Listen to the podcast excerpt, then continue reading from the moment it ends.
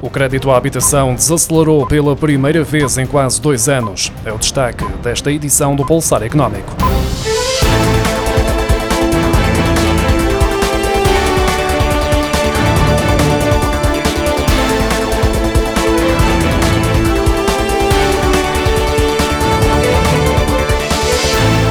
Crédito à habitação em Portugal registrou em agosto o primeiro abrandamento em quase dois anos, o que pode ser explicado pela adoção de condições mais restritivas por parte do Banco Central Europeu.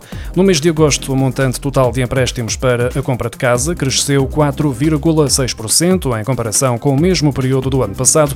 Trata-se de uma desaceleração de 0,2 pontos percentuais, que, apesar de ligeira, é a primeira a ser registada desde outubro de 2020, como indica o Banco de Portugal no relatório divulgado divulgado esta terça-feira. No mês passado, os bancos tinham contratado com os clientes particulares créditos à habitação no total de 99.700 milhões de euros.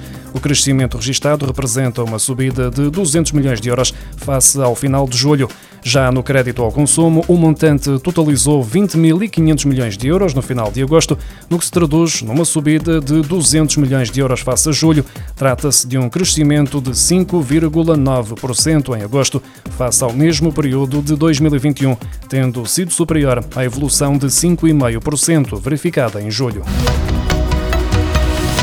Valor do metro quadrado calculado pelos bancos para efeitos de concessão de crédito à habitação desceu em agosto, depois de ter estado 11 meses consecutivos a subir. Contudo, é preciso recuar a março de 2020 para encontrar uma avaliação bancária que tenha descido face ao mês anterior.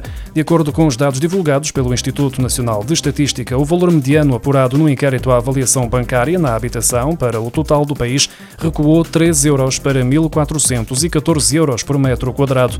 Durante este valor verificado em agosto, uma casa com 100 metros quadrados está avaliada pelos bancos em 141.400 euros em termos médios nacionais.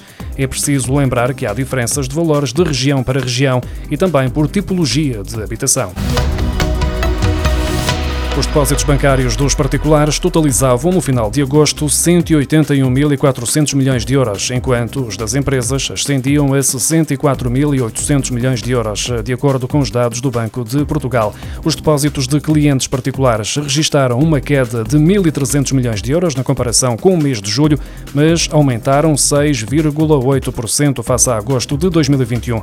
O Banco de Portugal sublinha que a redução ocorreu principalmente nos depósitos à ordem e está em linha com a evolução habitual no mês de agosto. Já no caso das empresas, os depósitos cresceram 1.500 milhões de euros na comparação com o mês anterior e aumentaram 9,9% relativamente a agosto de 2021, o que representa uma desaceleração pelo quinto mês consecutivo pagamentos em atraso das entidades públicas, ou seja, dívidas por pagar há mais de 90 dias, atingiram os 778 milhões e 100 mil euros em agosto, um aumento em 157 milhões e 600 mil euros face ao mesmo período do ano passado e uma diminuição de 141 milhões e 700 mil euros na comparação com o mês anterior, de acordo com os dados avançados esta semana pela Direção-Geral do Orçamento. Para a evolução entre agosto de 2021 e o mesmo mês de 2022, contribuiu sobretudo o aumento em 100 154 milhões e 100 mil euros da dívida dos hospitais empresa para 542 milhões e 700 mil euros. Também na variação mensal, de julho para agosto, a maior queda do volume de pagamentos em atraso foi verificado nos hospitais empresa, já que houve uma diminuição de 145 milhões de euros face a julho. Um inquérito da DECO Proteste, divulgado esta terça-feira, revela que há maior dificuldade em pagar as despesas escolares este ano perante a escalada da taxa de inflação. Segundo a Associação Portuguesa para a Defesa do Consumidor, em 54% dos agregados familiares está a ser mais difícil enfrentar os custos com a educação dos filhos este ano letivo face ao anterior. Para 42% dos encarregados de educação, a maioria das despesas estão asseguradas, mas 27% admitem que não estão a conseguir enfrentar alguns custos. Segundo o estudo da DECO, apenas 24% dizem conseguir pagar todas as despesas relacionadas com a educação dos filhos. O estudo, que contou com 1.247 respostas válidas, foi realizado entre 8 e 14 de setembro, com uma amostra representativa da população adulta portuguesa com filhos até um máximo de 3 a frequentar o ensino do primeiro ao 12 ano de escolaridade. Se as previsões para a inflação se concretizarem, os trabalhadores que recebem o salário mínimo nacional de 705 euros brutos vão perder poder de compra em 2022, o que acontecerá pela primeira vez desde 2013. A perda acontece face à subida da inflação de 6%, mas a previsão do governo aponta para 7,4% e a do Conselho de Finanças Públicas para 7,7%, o que mostra que poderá existir uma perda de poder de compra entre 1,4% e 1,7%.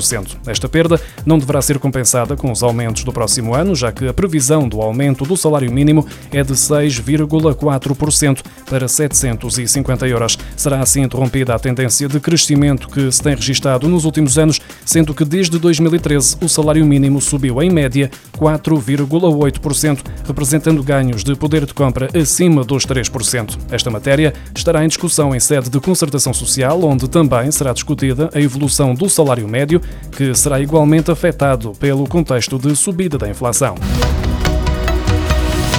O Governo alargou até 2 de outubro, até ao próximo domingo, o período de candidaturas ao programa de estágios da Administração Pública, que conta com mais de 1.600 vagas. Para promover o programa, o Governo realça que esta é uma oportunidade para jovens licenciados exercerem funções adequadas às suas qualificações, promovendo o desenvolvimento e a melhoria dessas qualificações num contexto de trabalho adequado através do contacto com a realidade da administração pública, das suas regras, boas práticas e do próprio sentido de serviço público. Podem candidatar-se licenciados até aos 30 anos, à data de início do estágio, ou até aos 35 anos, se forem pessoas com deficiência ou com grau de incapacidade funcional igual ou superior a 60%, que se encontrem à procura do primeiro emprego ou de novo emprego correspondente à sua área de formação e nível de qualificação.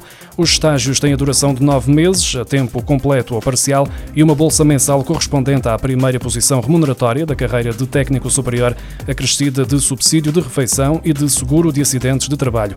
Está previsto o pagamento de uma bolsa mensal de cerca de 1.007,49 euros brutos, valor correspondente à primeira posição remuneratória da carreira de técnico superior, já atualizada em 2022. Aqui acresce o subsídio de refeição.